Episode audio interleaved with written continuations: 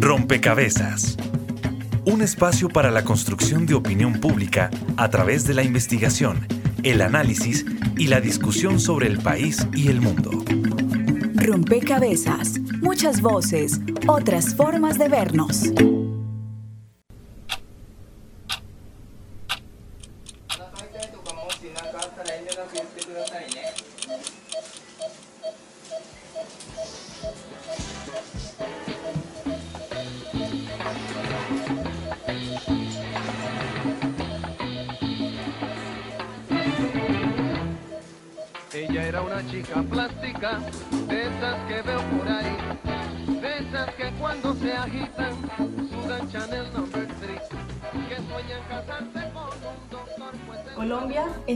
Países preferidos por los extranjeros, quienes desean realizarse algún tipo de procedimiento médico quirúrgico. No solo porque tenemos un hermoso país lleno de contrastes y sitios turísticos, sino por la alta calidad de la medicina y por la tecnología que utilizamos. Una mujer de 32 Si años usted murió horas en después de someterse a una cirugía estética en una clínica del occidente de En Medellín. nuestra clínica encontrarás una serie de profesionales dispuestos a ofrecerte lo mejor para que tengas una cirugía totalmente exitosa.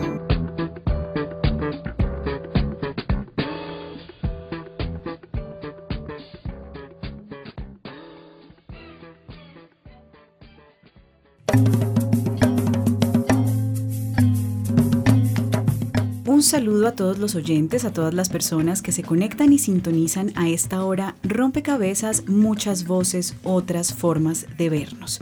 Y hoy el tema que nos convoca, que nos permite construir este rompecabezas, es justamente comprender las implicaciones y el de alguna manera el panorama en Colombia sobre las cirugías plásticas, las cirugías estéticas y algunas complicaciones que ya los medios de comunicación registran, eh, se presentan cuando suceden o se dan estos procedimientos. Queremos también conocer cómo se está regulando, quién es el encargado de controlar, qué tanto el sistema de salud colombiano está atento eh, para alertar sobre quizás eh, médicos fraudulentos, clínicas fraudulentas y así prevenir de alguna forma los efectos negativos de las cirugías estéticas. Eh, bienvenidos entonces a este rompecabezas. Estaremos con ustedes quien les habla, Mónica Osorio Aguiar, y en las redes sociales hoy, David Gómez. Bueno, hola a todos, hola Mónica, ¿qué tal? Un saludo a todos los oyentes, a todas las regiones que nos escuchan en este momento. Y sí, bueno, los invitamos a opinar a través de nuestras redes sociales, en Facebook nos encuentran como Rompecabezas Radio y en Twitter somos arroba rompecabezas reemplazando la O por un cero. La pregunta de nuestra ficha virtual es ¿cómo propone usted que se debería regular los procedimientos de cirugía estética? Bueno, saludamos también ya, como mencionamos, a nuestras emisoras aliadas que se encuentran en todo el territorio nacional. Saludos a nuestras emisoras aliadas. Nos escuchan en Putumayo, Nariño, Valle del Cauca, Caldas, Chocó, Antioquia, Córdoba, Atlántico, Tolima, Los Santanderes y en Bogotá. En todo el país a través de la red de Radio Universitaria de Colombia. En Venezuela por el Instituto Radiofónico Fe y Alegría. En América Latina por la Asociación Latinoamericana de Educación Radiofónica ALER y en el mundo entero por javerianaestereo.com y SoundCloud como rompecabezas-programa-radial. Y así como son clave, importante, esas fichas que a través de las redes sociales comparten ustedes, los oyentes, son tan importantes quienes nos acompañan en la mesa de trabajo para ayudarnos a entender, a construir cada rompecabezas. Hoy quiero darle la bienvenida a Carlos González Legarda, él es cirujano plástico, y quiero darle la bienvenida a Carlos con una pregunta, y es un poco eh, que le contemos a los oyentes en qué momento surge la cirugía plástica, en qué contexto surge la, cirugía plástica y cómo va evolucionando un poco eh, ese origen a lo que encontramos hoy en día. Bienvenido a Rompecabezas. Bueno, la cirugía plástica pues siempre ha tenido como dos ramas grandes, que es la parte reconstructiva y la parte estética. Eh, aunque la parte reconstructiva, digamos, ha sido como la parte o la lo que más ha impulsado el desarrollo de la cirugía plástica, de todas maneras la parte estética nunca ha, estado, ha dejado de estar presente. Entonces, encontramos que de hecho se unen en mucho, mucho tipo de cirugías, tanto actualmente como desde la antigüedad están unidas esas dos partes. Tenemos entonces muchos registros de, de que las primeras cirugías plásticas que se hacían, aunque eran con fines reconstructivos, también implicaban la parte estética en una forma muy grande. Así, por ejemplo, entonces se encuentra desde la antigua China, desde el antiguo Egipto y en, en India también, eh, desde muchos años antes de Cristo, como se intentaba hacer la reconstrucción sobre todo de las partes que normalmente son visibles al resto de las personas, digamos amputaciones de la nariz. En India es muy conocido que en la antigüedad, sobre todo, había, era uno de los castigos la amputación de la nariz, pero entonces las personas luego querían reconstruir su rostro, volver a empezar una nueva vida, volver a sentirse bien ante el resto de las personas. Y es muy conocido entre nosotros, entre los cirujanos, pues que ese es uno, digamos, de las primeras intervenciones eh, ampliamente ya estandarizadas y, difundidas, que fue la reconstrucción de la nariz, la cual entonces la hacían pues con unos tejidos que venían desde la frente. También en China hay casos donde se documentan eh, reconstrucciones de labio hundido y, y, como se ve que la asociación a reconstruir exitosamente ese, ese labio hundido, pues también le permitía como a la, a la persona una integración un poco más fácil a la, a la sociedad. Está con nosotros Andrés Rivera, usted es psicólogo clínico, Andrés, y cómo se relaciona eh, lo que estaba relatando Carlos con esos efectos psicológicos que tiene la cirugía plástica, la cirugía estética. Intentando unir lo que estaba comentando Carlos, yo lo haría de la siguiente forma. Es decir, cada ser humano se conecta y se relaciona con su cuerpo y con los demás y con el mundo de una forma muy particular. ¿Cierto? Pero siempre dentro de este tipo de procesos de reconstrucción, de cirugía estética o este tipo de procedimientos, siempre está relacionado con una imposibilidad. Ya sea una posibilidad que perdí o algo que deseo y no tengo, ¿cierto? Cada persona se relaciona con esta imposibilidad de una forma muy particular y puede ser tan contundente que tenga impacto en todas las esferas en las que estás mencionando, en la autoestima, en la proyección, en la forma en cómo me relaciono con los demás, en el tipo de intimidad que tengo, no hasta en la vida sexual, en fin, en muchas otras. Entonces, si lo vemos desde ese punto, la herramienta de la cirugía plástica y estética puede ser una posibilidad gigantesca para las personas, pero también puede ser, puede como desencadenar consecuencias muy fuertes. Por ejemplo, dónde está realmente esa incapacidad que estoy mencionando ahorita y si realmente la cirugía es una posibilidad real para atender a esa imposibilidad. Porque seguramente se han dado cuenta que, no sé, por poner un ejemplo, hay personas que le ponen mucho peso a su valía como personas en su parte física. Por eso el auge de los gimnasios, por eso el auge de, sí, como toda esta estética de la publicidad. Es decir, nos venden, nos venden ropa con mujeres desnudas. Es como muy paradójico. Entonces, si nos ponemos a mirar ese paradigma en donde la belleza física influye demasiado en lo que las personas son y cómo se ven a sí mismas y cómo se relacionan con los demás, la, la herramienta de la cirugía estética, sobre todo, está enfocada hacia suplir una necesidad que nunca va a alcanzar. ¿Por qué? Porque están en pro de una perfección imposible están persiguiendo un paradigma de belleza que es tan, tan allá arriba, quién sabe en qué nube, que nunca van a alcanzarla. Entonces intervienen una vez y otra vez y otra vez. Andrés, ¿en qué momento em, y en qué contexto surge esa ruptura, digamos, entre em, lo que no estar satisfecho con lo que soy y anhelar, usted decía, hay una ausencia o bien por, por una discapacidad o porque no tengo lo que deseo. ¿En qué momento y en qué contexto se da esa ruptura en donde las personas y la sociedad empieza a desear ser distinto, digamos, en su apariencia física? Pues como yo lo veo, yo no soy un historiador, pero sí soy un poco ñoño, entonces yo dividiría eso en diferentes niveles. Es decir, en el momento histórico, social, económico y político actual, se están moviendo cierto tipo de valores. En especial, por ejemplo, los estéticos, una forma específica de valores estéticos y unos valores económicos. y esos dos van relacionados de una manera muy contundente. Entonces, ¿qué es lo que ocurre? La forma en como yo lo veo es cómo se puede lograr el mayor beneficio posible dentro de este contexto, ¿sí? Que se mueve por esos valores. Entonces, ¿qué es lo que ocurre? Cuando la persona se ve frustrada para lograr esos objetivos, o sea, lograr el mejor desarrollo o el mejor beneficio la mejor forma de relacionarse con los demás, cuando se da esa imposibilidad, recurren, por ejemplo, hay muchas otras posibilidades, pero recurren a la parte de eh, la belleza, por ejemplo, para utilizarla como herramienta para meterse a esa dinámica y lograr determinados fines. Es decir, por ejemplo, ser más aceptado por los demás. No es un, secreto para ninguno de nosotros que acceder a un trabajo para una persona que sea como físicamente agradable es bastante más fácil, ¿sí?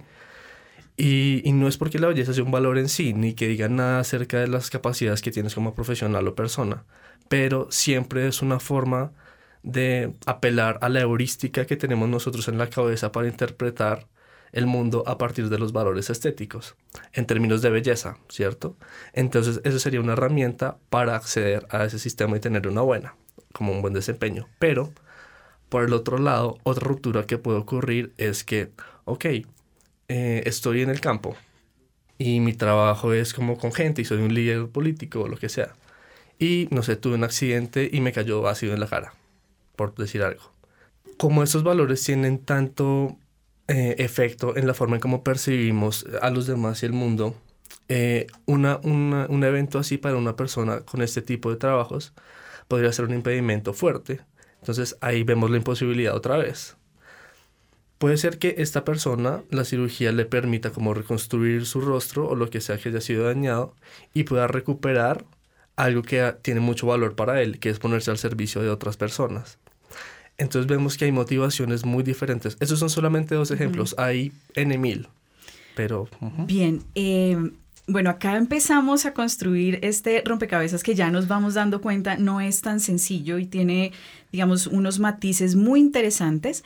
Em, que quisiera seguir ahondando con, con, Carol Andrea Bernal. Usted es magíster en discapacidad e inclusión social y además está eh, en curso de un doctorado en salud pública. Carol, pero ahí quisiera retomar em, la palabra que ha usado Andrés sobre la imposibilidad em, y cómo esa imposibilidad eh, lleva a las personas a tomar ciertas decisiones sobre sus cuerpos, sobre su imagen. Em, ¿Cómo es ese proceso de alguna forma en términos de entender qué hay que regular, que hay que de alguna forma asumir que esto se está haciendo, pero que hay que asumirlo entonces con responsabilidad. Sí, pues mira, yo eh, considero que, que, hay muchas eh, dimensiones como de, visualizar esa situación. Una es desde las personas, como Andrés ahora nos comentaba, de las decisiones que toman y que los lleva a tener eh, pues una cirugía plástica. Y en la mayor parte de los casos pues se ha visto que esto contribuye a reafirmar un poco su identidad como personas y que les ayuda pues también de pronto en otros asuntos como lo que nos contaba Andrés ahora, de, de poder también tener a veces hasta una aceptación en determinados contextos que se da de una manera distinta, pero que esa aceptación por supuesto se da desde unas ideas también muy preestablecidas a veces de lo que puede ser eh, ser bello o no serlo. Creo que en ese sentido desde lo individual pues es la persona quien debe tomar esa decisión y ojalá pueda hacerlo de la manera en que se sienta realmente más cómodo consigo mismo y creo que desde ese punto de vista la decisión de la persona pues no, no debe ser cuestionable. Ahora bien, si se visualiza el tema también desde la cirugía plástica como tal, pienso que Colombia es un país que tiene eh, unos buenos niveles de preparación, particularmente en los posgrados, específicamente en las especialidades en cirugía plástica. Eh, considero que esto, este tema de la regulación, pues en cierto modo se corresponde con las responsabilidades del Ministerio de Salud, pero también hay unas responsabilidades del Ministerio de Educación. Por ejemplo, en este momento pues está cursando todo un tema de reforma a los programas de medicina en Colombia y eso pues ha tenido también hasta el momento algunos cuestionamientos muy importantes porque pues se quiere hacer cada vez que sea como más rápida la graduación de las personas personas y eso no necesariamente es lo mejor para las comunidades y las personas. Seguramente todos lo hemos vivenciado como usuarios de los servicios de salud, como pacientes, que a veces uno no, no sabe bien en qué en manos de quién está, ¿cierto? Entonces, obviamente eso es un reto muy importante. Por un lado, creo que los criterios que debe tener el Ministerio de Educación en este tema deben ser muy claros, incluso con la homologación de algunos títulos de, de programas de medicina en el exterior, que ha también una problematización, unas dificultades graves alrededor de eso. Y segundo, con el Ministerio de Salud, por supuesto que sí eh, corresponde pues ser mucho más firmes y más estrictos con el tema de que sean solamente personas tituladas quienes puedan realizar ese tipo de procedimientos y no como pues está sucediendo en muchos casos que se da pues eh, se presta para que cualquier tipo de, persona incluso muchas veces ni siquiera médicos y aún siendo médicos por supuesto que requiere una regulación muy específica son pues unos años de preparación muy grandes que los que realiza un cirujano plástico y esos digamos no se corresponden en muchos casos con otro tipo de, de experticias de solamente un médico general por ejemplo, o incluso personas que realizan unos cursos pero que no son especialidades. Hay países, por ejemplo, como Costa Rica o Puerto Rico, que ya han tenido unos avances mayores en esos temas de regulación y de legislación, aprobando pues que los eh, centros, en general las salas de cirugía y demás, tengan que solicitarle estrictamente a la persona que presente, que tenga esos títulos y demás. Es más, hay países donde se piden unos años de experticia, porque al final del día lo que le da más allá de los títulos también a la, a la persona una experiencia es, es esos años que haya tenido de práctica. El otro tema, pues que sigue siendo lo que ocurre siempre, es cómo se concibe al paciente en este tipo de, de, temas y no solamente en eso. A veces te toman una muestra de laboratorio y no te informan adecuadamente. O sea, cómo es como el nivel de información, digamos, de los pacientes frente a eh, posibles complicaciones que naturalmente pueden tener algunos de esos procedimientos, ¿no? Pero creo que es ministerio y demás quien debe ser mucho más fuerte y más tangencial en esas regulaciones. Bien, vamos a escuchar esta primera pieza que prepara el equipo de rompecabezas, un poco para reconocer cómo en lo local se están proponiendo desde las secretarías de salud algunas acciones para regular eh, aquellas eh, clínicas que no son clínicas con médicos profesionales que tienen unas condiciones de salubridad no idóneas para las intervenciones estéticas. Según un estudio revelado por la Sociedad Internacional de Cirugía Plástica Estética ISAPS, dejó bien ubicada a Colombia en el ranking de los países con mejores procedimientos estéticos y de cirugía plástica.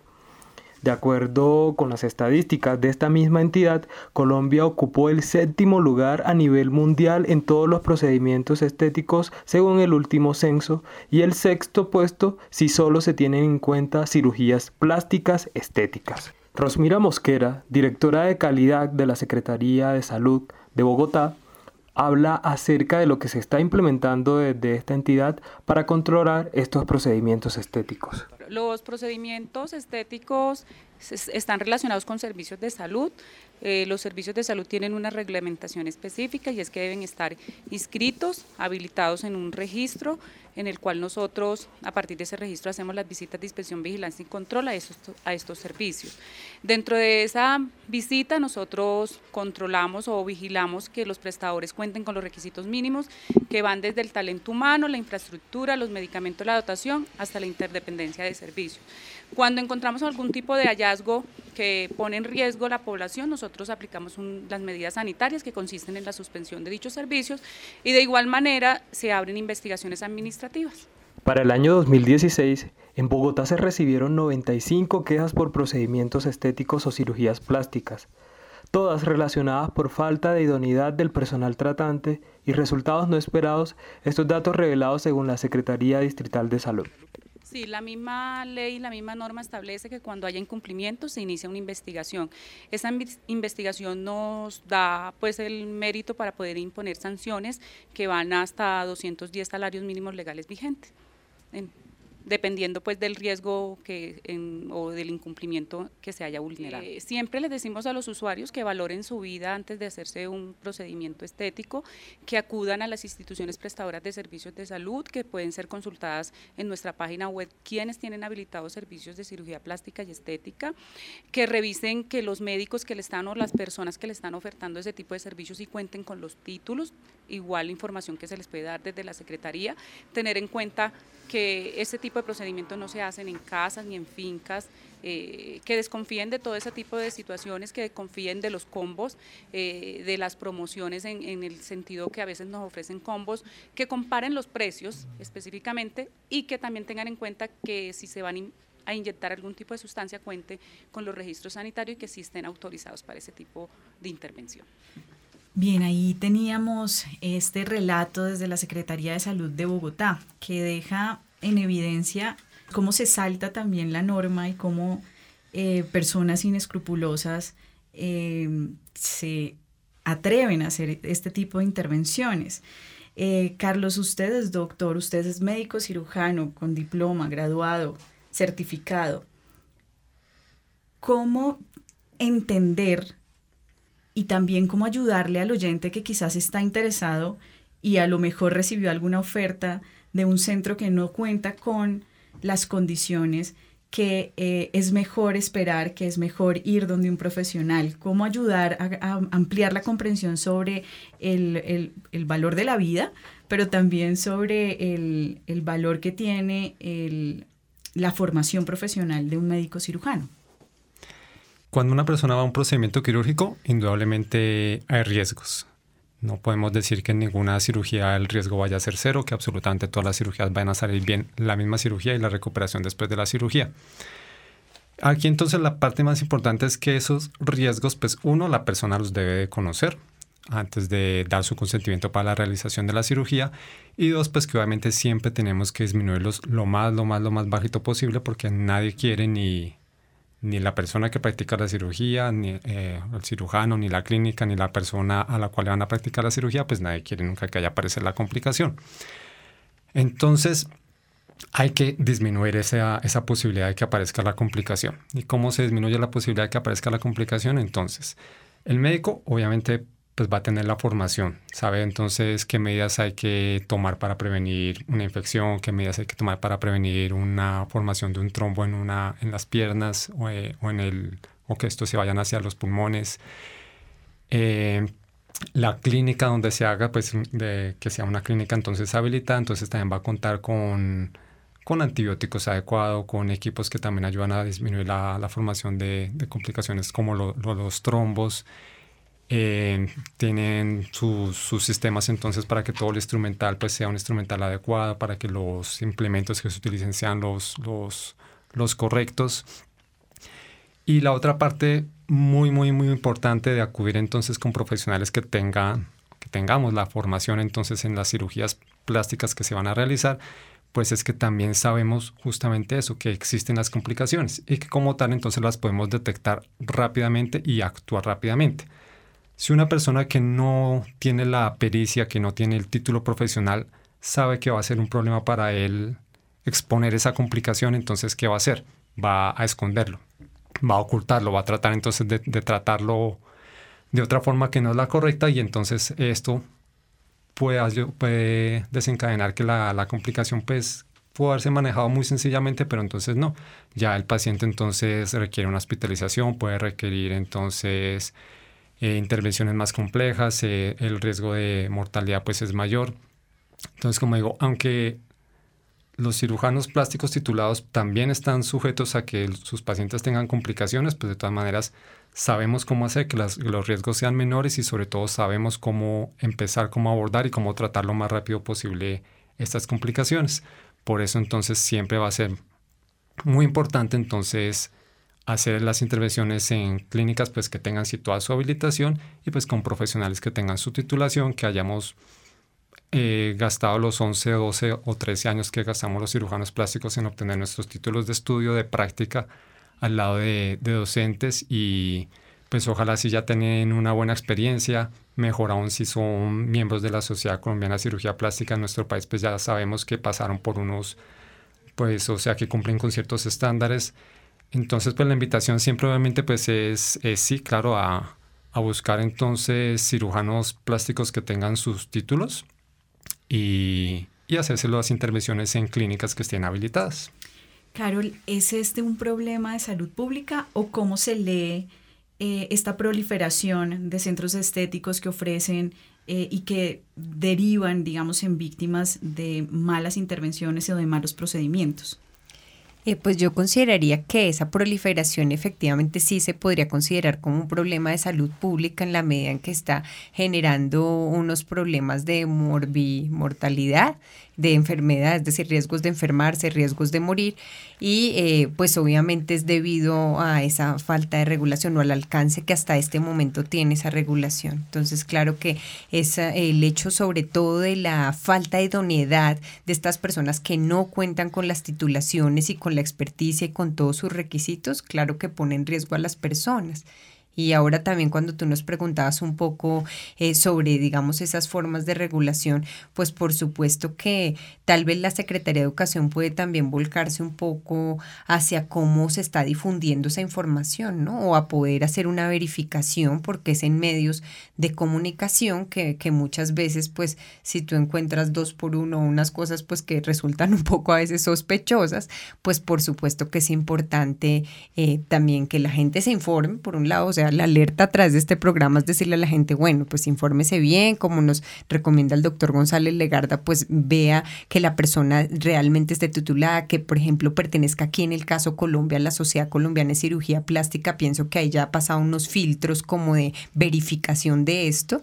Y eh, pues también que las clínicas eh, a donde va a ir, pues como nos mencionaban en las intervenciones anteriores, que no sea una finca, que no sea un garaje, o sea, no, no entiendo cómo las personas a veces pueden caer, obviamente por la tentación a veces de los costos bajos y demás, pero lo que están poniendo en riesgo allí, por supuesto, que es, su vida y su salud y muchas veces con unas secuelas muy graves como las que hemos visto cuando se inyectan, por ejemplo, productos químicos y cosas que no se corresponden con lo que verdaderamente son los implantes ahora o cosas que hayan pasado unos filtros de calidad y demás.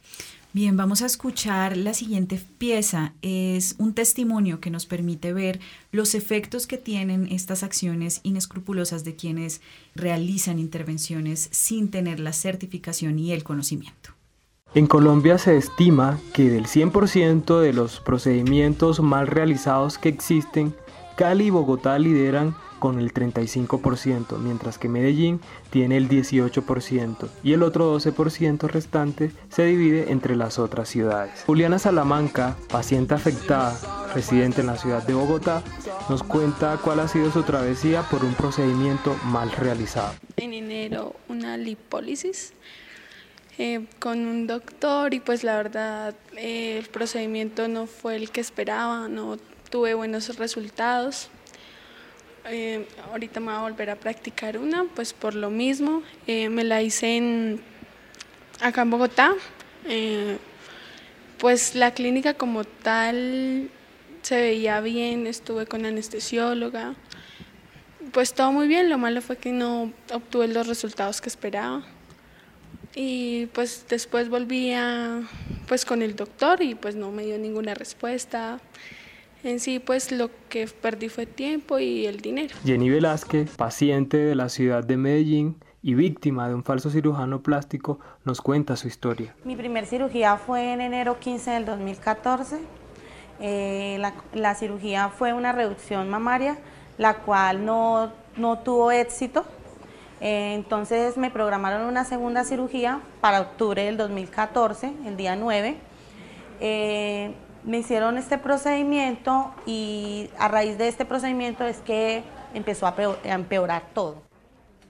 Fácil para ti después de que tienes tus senos destruidos, ponerte un vestido de baño, no lo voy a volver a poder hacer. Mi vida total, mi ropa, todo cambió todo. Informa para rompecabezas Dani Correa. Bien, estaban allí las voces de dos mujeres que nos cuentan su, su experiencia, su testimonio.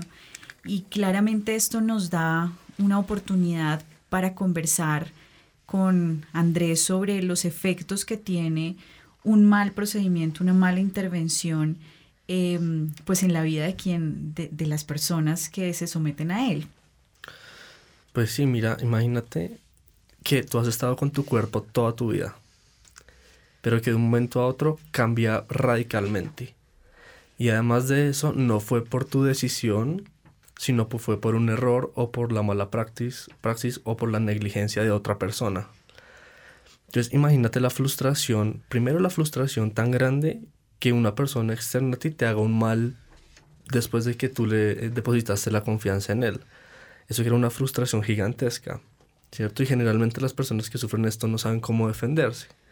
O si intervienen en alguna acción legal, pues realmente no tienen una consecuencia muy contundente.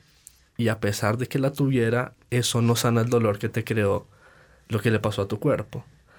Y además, tienes que empezar a vivir y a reconstruir la forma que tienes eh, de relacionarte con tu, con tu propio cuerpo. La forma que tenías de verte a ti mismo frente al espejo cambia. Cada vez que, que te miras, así como algún reflejo, estás viendo otra cosa que no es a lo que has estado acostumbrado a ver durante muchos años. Entonces claramente es, una, es, un, es un choque muy fuerte, es muy, muy, muy fuerte, porque has utilizado tu cuerpo para establecer vínculos con otras personas. Y es imposible que una persona después de, que haya tenido este tipo de intervenciones fallidas eh, deje de notar la mirada diferente de los demás. Es como si el mundo, si los ojos del mundo hubieran cambiado y ahora te miraran de otra forma. Empiezan a sentirte pesar, empiezan a sentir a veces como tal vez un poco de, no sé, tal vez asco, es una palabra muy fuerte, pero es, a veces ocurre. Entonces imagínate el impacto que puede tener esto en una persona así que ha tenido este tipo de experiencias es muy profundo y se esparce mucho más allá del dolor físico o de la imagen, ¿cierto? Es, un, es una carga muy, muy, muy fuerte. Y ahora otro de los ejemplos que daban era cuando no tenían acceso, ¿cierto? Cuando no tenían acceso, por ejemplo, a una cirugía plástica de carácter estético. Porque, eh, pues yo no sé muy bien de tarifas, pero creería yo que no todo el mundo está en capacidad económica para acceder a ese tipo de procedimientos. Entonces, ¿qué es lo que pasa? Como hay una presión tan fuerte para verse cada vez más bonito, para quitarse las arrugas, para tener el abdomen perfecto, para tener una cola, una cola levantada, buenos senos, etc. ¿Qué es lo que hace la gente bajo esta presión cuando no tiene la posibilidad de acceder al sistema? De profesionales que están bien formados y que pueden hacerlo bien. Recurren a las modificaciones corporales artesanales, que son muy, pueden ser muy peligrosas. Eh, y esto, por ejemplo, afecta mucho a poblaciones vulnerables, como por ejemplo la población trans, que es una población que trabajó con, pues que, que la ONG trabaja.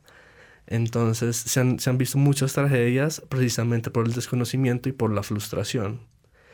Usted, Andrés, eh, señala un asunto bien interesante y es que en este tema de los impactos que tienen las cirugías estéticas, las cirugías plásticas eh, mal hechas, hay una, hay, hay, hay una mirada de enfoque diferencial dependiendo de la población. Y, nos expone usted un caso, que es el caso, digamos, de, de, las personas, mujeres trans, que están buscando esto, pero se ven enfrentados a un sistema que no entiende quizás una condición y que no está preparado tampoco. Eh, y ya a lo largo de Rompecabezas hemos venido haciendo un llamado a esa necesidad de regular, a, ese llamado al Estado, a Ministerio de Educación, a Ministerio de Salud, a Secretarías de Educación, a Secretarías también de Salud, para que pongan sus ojos alerta a esto que está pasando. Pero usted señala algo bien interesante y lo ha señalado a lo largo de sus intervenciones, Andrés, y es la presión. Y la presión es social.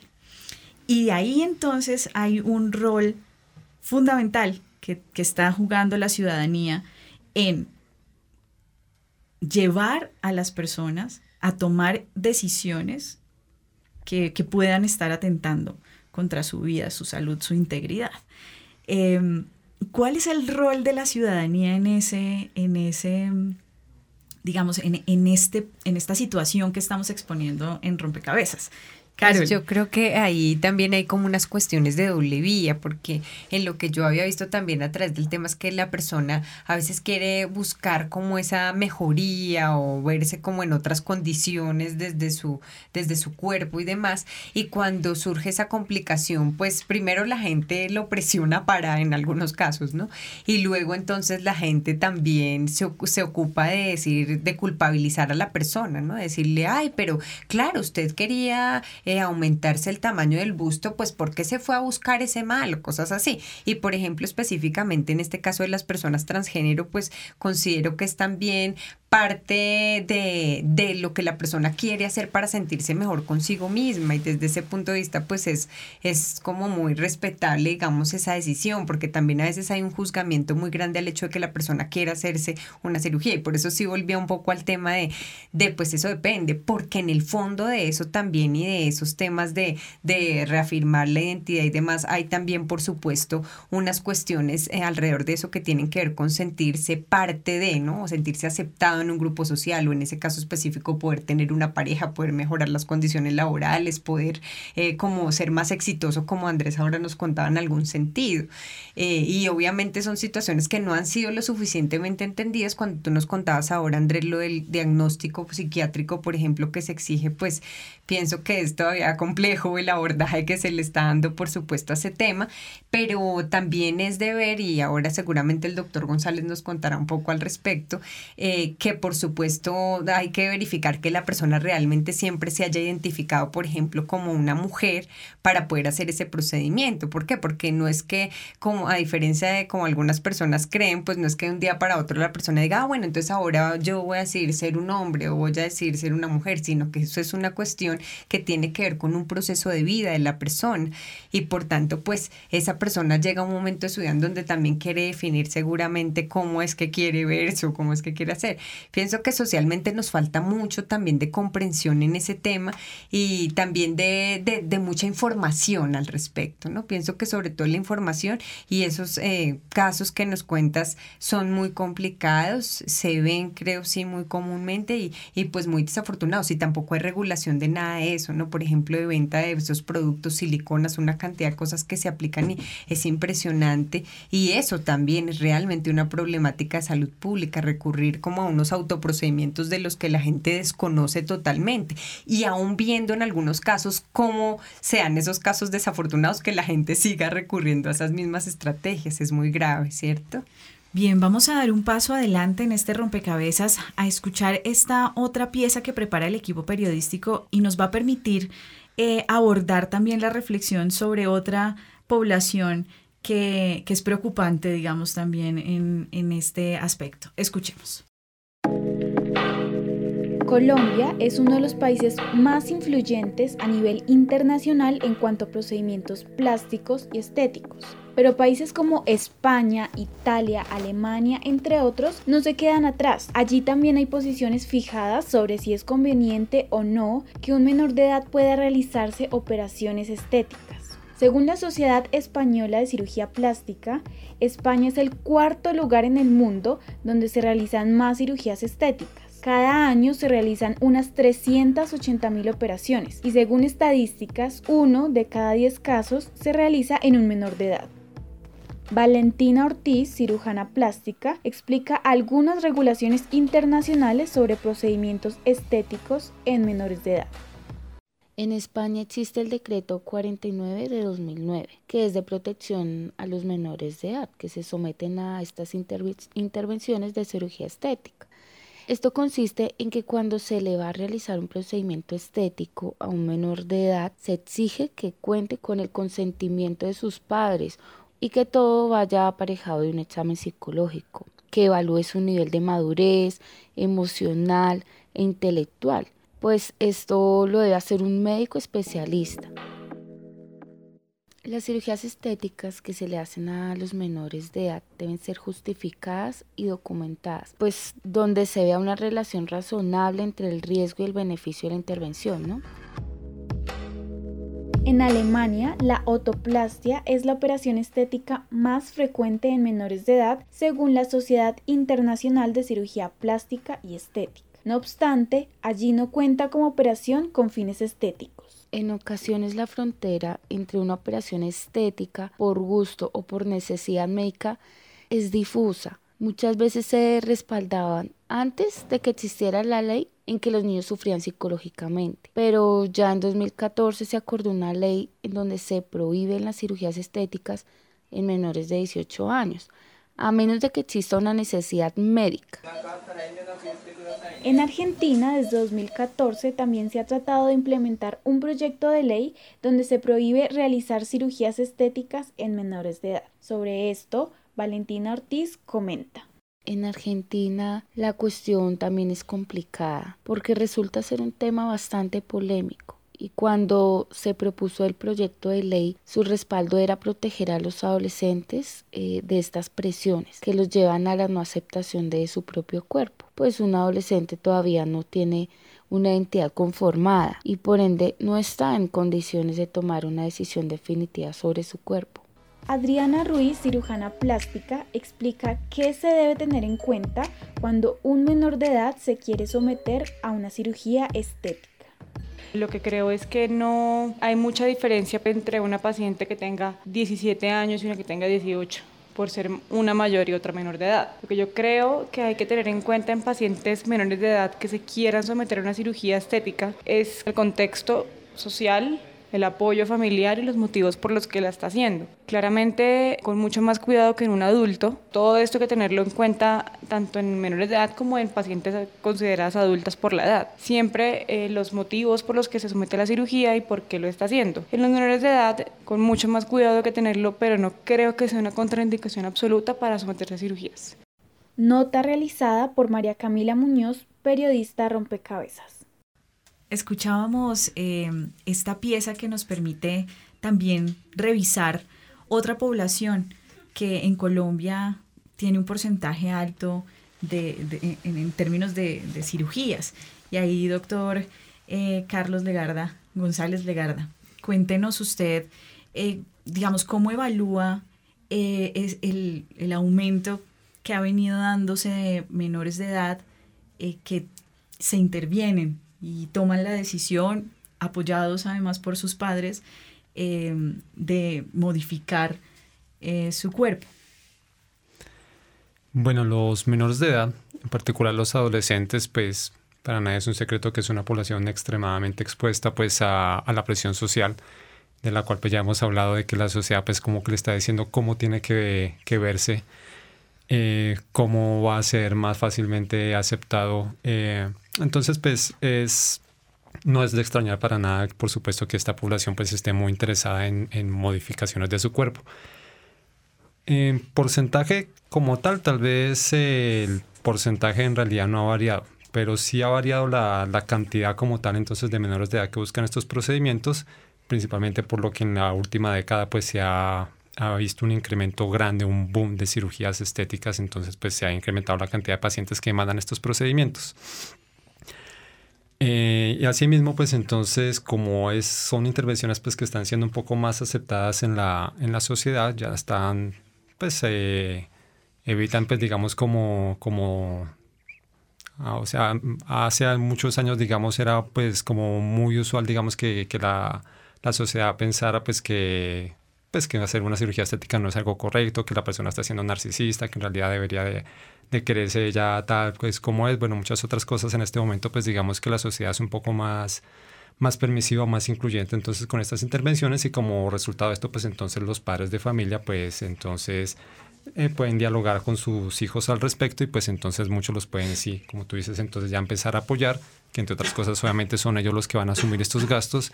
Y si entonces se ve una, una mayor un mayor número entonces de menores de edad consultando, los cuales pues sí, obviamente deberían de estar acompañados por sus, por sus padres o por sus tutores legales.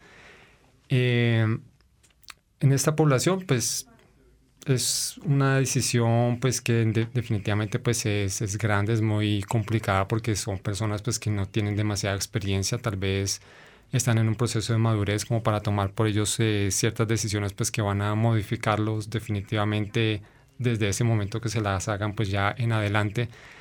Entonces lo ideal es que este tipo de pacientes pues sean asumidos con, con un cuidado adicional, con mayor responsabilidad. Por eso pues entonces desde el año pasado pues ya existe también una ley sí, en, Colombia pues que, que regula estas cirugías estéticas, ya que antes de esta ley pues digamos bastaba era eso el consentimiento del papá, del, de la mamá, del tutor legal. Ya en este momento entonces la ley pues sí especifica pues cuáles cirugías digamos definitivamente no se pueden autorizar en un menor de edad como liposucciones, hemoplastias de aumento eh, y si el cirujano junto con el paciente y con su tutor legal consideran que ese paciente sí es un candidato a esta, a esta intervención, entonces pues ya lo tiene que justificar ante, ante otros entes más grandes, ante juntas que avalen este procedimiento, porque pues lo que buscamos obviamente pues es, eh, proteger pues sí a los, a los menores de edad. Eh, y, y pues entonces la idea es pues que toda la sociedad, eh, papás, instituciones educativas, cirujanos, pues que todos entonces podamos estar en concordancia con eso, con que queremos entonces pues que nuestros, nuestros niños y adolescentes pues entonces de pronto no se vayan a, apresurar en tomar ciertas decisiones que pueden entonces pues como decía ser un cambio muy importante en su, en su vida, sino pues que, que hay ciertas cosas que sabemos que, que vale la pena como decían, en, Alemania es muy común la autoplasia y, pues esto más que todo es para evitarles el bullying a los niños. Sabemos que los niños que tienen sus orejitas muy prominentes los tratan de Dumbo y les ponen un montón de apodos y queremos evitar eso. Entonces desde los 7, 8 añitos podemos hacer esas intervenciones, pero que ya no va a ser lo mismo entonces para una mujer que quiera agrandar sus senos cuando estos senos todavía ni siquiera han terminado de crecer del todo, cuando puede en este momento parecerle que tenerlos muy grandes, así como los famosos senos antes que tenía Pamela Anderson, sí. Eh, y querer ponerse este tipo de implantes cuando pues un tamaño así desproporcionado pues en pocos años ya les va a estar causando dolores de espalda eh, y otras molestias. Entonces, si la idea es que se hayan ciertas intervenciones, pues que claro que tengan que manejarse con más cuidado. Bien, hemos identificado varios desafíos, pero en este aspecto, Andrés, ¿usted cuáles cree que son los desafíos y qué, qué dice, digamos, de, de una sociedad em, el, que, el que haya este tipo de situaciones? ¿Qué, está, qué, qué, lectura se puede hacer de lo que está pasando en la sociedad colombiana? Pero creo que no es solamente en la colombiana. Mm, pues bueno, la, la primera palabra que se me viene es una con la que estamos familiarizados y es violencia. Es decir, mira hasta qué punto se tiene que llevar la ayuda a alguien, por ejemplo, lo que estamos hablando es de un menor de edad, para que se evite una violencia. Es decir, vamos a intervenir su cuerpo, cambiarlo totalmente para prevenir que el contexto no lo hiera. Es decir, violencia por un lado y violencia por el otro. Es muy fuerte. Es decir, que este tipo de mecanismos esté funcionando en, la sociedad en la que vivimos actuales es, o sea, habla demasiado, porque es que esto está permeado en todo el tipo de interacción en las empresas entre, entre como sí, colaborantes, entre jefes y entre mm, empleados, entre todo, políticos, entre todo. ¿Cierto? Entre parejas, entre familias. Sí, es como si la violencia estuviera permeado en todos lados. Es como si en pues esto va a sonar un poco fuerte y no creo que sea enteramente como la expresión adecuada, pero es como solucionar una violencia con otra violencia. Entendida como una intervención. O sea, es que si uno ve las intervenciones sobre el cuerpo son, son fuertes. Es decir, mi respeto es al doctor porque eso es para gente muy, muy dura, ¿no? Entonces, pero de todas formas es, es muy fuerte, es muy contundente. ¿Cierto? Entonces, digamos que ya habiendo dicho eso, creo que hay que considerar mucho las motivaciones que nos llevan a cometer X acción. Bien, y vamos a finalizar este rompecabezas con las opiniones, esas propuestas que también nos están dejando los oyentes de rompecabezas a través de las redes sociales. La ficha virtual. Un espacio donde los oyentes aportan a la discusión en rompecabezas. Bueno, Mónica, te cuento que ya tenemos respuestas en redes sociales de algunos de los oyentes y recordemos la pregunta. 34 de cada 100 personas que en Colombia se someten a cirugías estéticas tienen complicaciones. ¿Qué puede proponer para reducir esta cifra? Algunas de las respuestas que obtuvimos fueron Germán Ginás de Barranquilla nos respondió hacerle cambiar a la gente el estereotipo de belleza actual En América especialmente hay un prototipo de senos grandes, cintura de avispa, son costumbres atípicas como regalarle a una niña la mamoplastia de quinceañero, el slim gástrico para la fiesta de grado. Bueno, también Sebastián del Castillo de Bogotá nos responde. Regulación estricta en cuanto a qué lugares pueden realizarse este tipo de procedimientos que cuenten con certificaciones válidas y que cumplan unos requisitos de calidad estrictos y previamente estipulados por el Ministerio de Salud. Ana María Ortiz de Bucaramanga responde.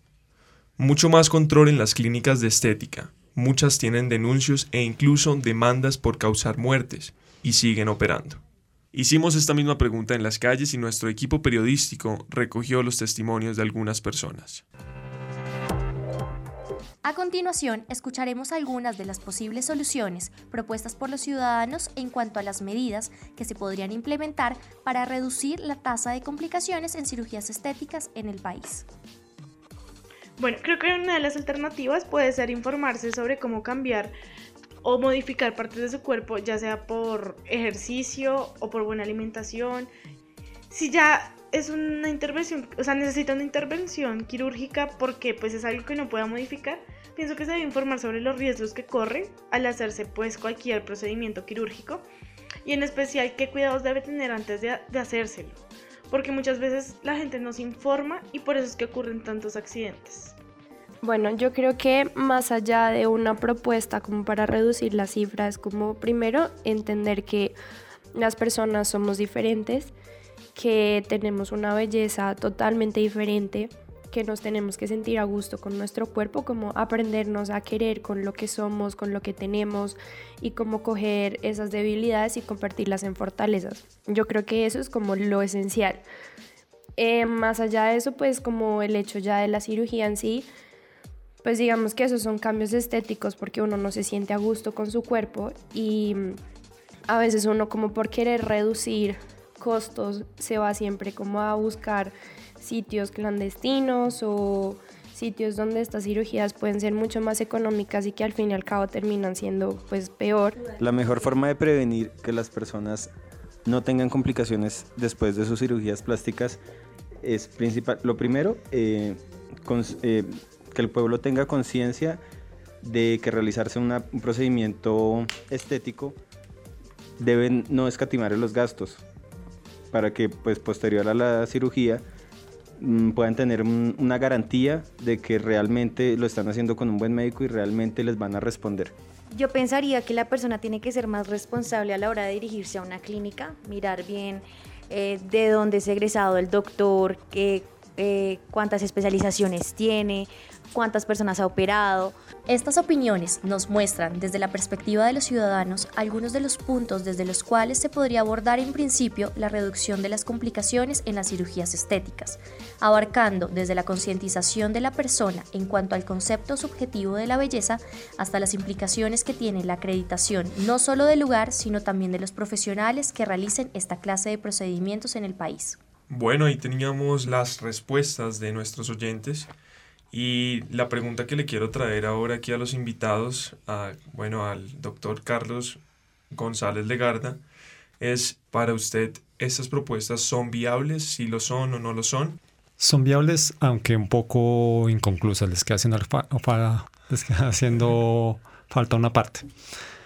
Es viable, estamos ante la, la espera, ya durante más o menos una década han estado cursando diferentes... Eh, diferentes propuestas a nivel del Congreso para reglamentar entonces el ejercicio de la cirugía plástica, la cirugía estética. Lo que se busca básicamente pues es que esta sea hecha solamente por médicos que sean especialistas quirúrgicos que cuenten con entrenamiento específico para realizar estas intervenciones. De esa parte, ojalá entonces finalmente logremos sacarla adelante. Está muy bien. La segunda parte, regulación. Entonces, las secretarías de salud deben de visitar las clínicas, verificar entonces que cumplan con todas las condiciones científicas, que el personal que emplean pues entonces tenga la capacidad adecuada. Y hasta ahí entonces digamos la Secretaría de las secretarías de salud de cada municipio entonces tienen una posibilidad grande entonces de actuar. Pero donde pienso que está un poco incompleto es en donde estas secretarías de salud ya no pueden actuar. Y es en las cirugías que las están haciendo personas que no son médicos, que las están haciendo en garajes, en apartamentos, en fincas. Y, pues repito, lo importante aquí es que la Secretaría de Salud no tiene cómo controlar esto. Entonces, si solamente nos quedamos en que la Secretaría de Salud tiene que ser más estricta visitando las clínicas, mirando que cumplan con todo, llegamos a una parte, pero no completa. Esta otra parte, ¿cómo propongo yo, cómo pensaría yo que se puede manejar? Más que todo, pues entonces es con la educación del público en general. Se requieren entonces campañas que sean constantes, que lleguen entonces por diferentes formas y medios a, las personas para que entonces eh, siempre piensen antes de tomar sus decisiones que el factor económico no puede ser lo único que deben de tener en cuenta cuando van a poner su cuerpo en un procedimiento que tiene riesgos y que más aún si los van a hacer entonces en un sitio y con una persona que no están preparados para hacerlos, pues el riesgo va a ser mayor y de hecho la posibilidad de que, de que salga mal es, es alta, es demasiado alta. Entonces creo que esa sería la otra parte importante.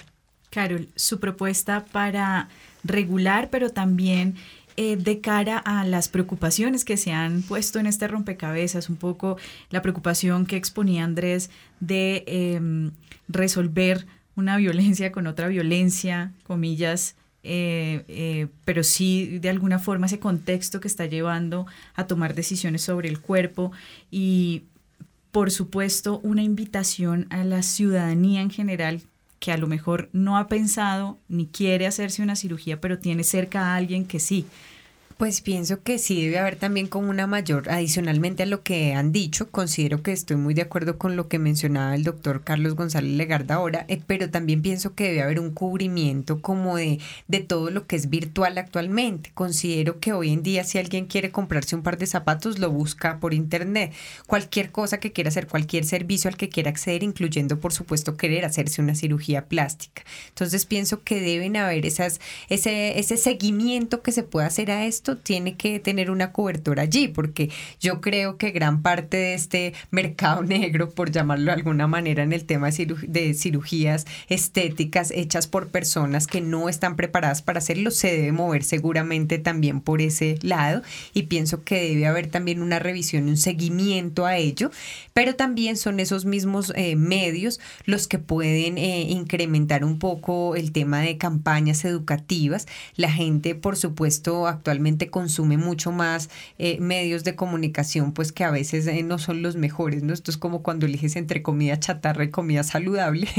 Entonces, pues también se pueden potenciar las campañas por esos medios que son los más masivos, por decirlo de alguna forma, pero también, eh, pues se pueden incluso, ojalá nuestros libretistas y la gente que produce está en el medio, se piense también otras maneras de llegarle a la gente con esos temas, porque a veces puede haber en medio del programa una campaña de Ministerio de Salud, de Secretarías de Salud, etcétera, pero es contradictorio porque el programa que la gente ve a continuación, por supuesto que está legitimando unos eh, supuestos de belleza, unos estándares que eh, pues resultan contradictorios a todas luces, ¿no? Entonces, eh, sí tiene que ver con una cuestión muy cultural, muy adscrita a la cultura. Ojalá la gente tome las decisiones porque está convencido realmente de que eso es lo mejor, pero ojalá considerando como también otros, factores. En estos últimos minutos, Andrés, su mensaje final. La invitación a la ciudadanía para que denuncie estos lugares donde la Secretaría no tiene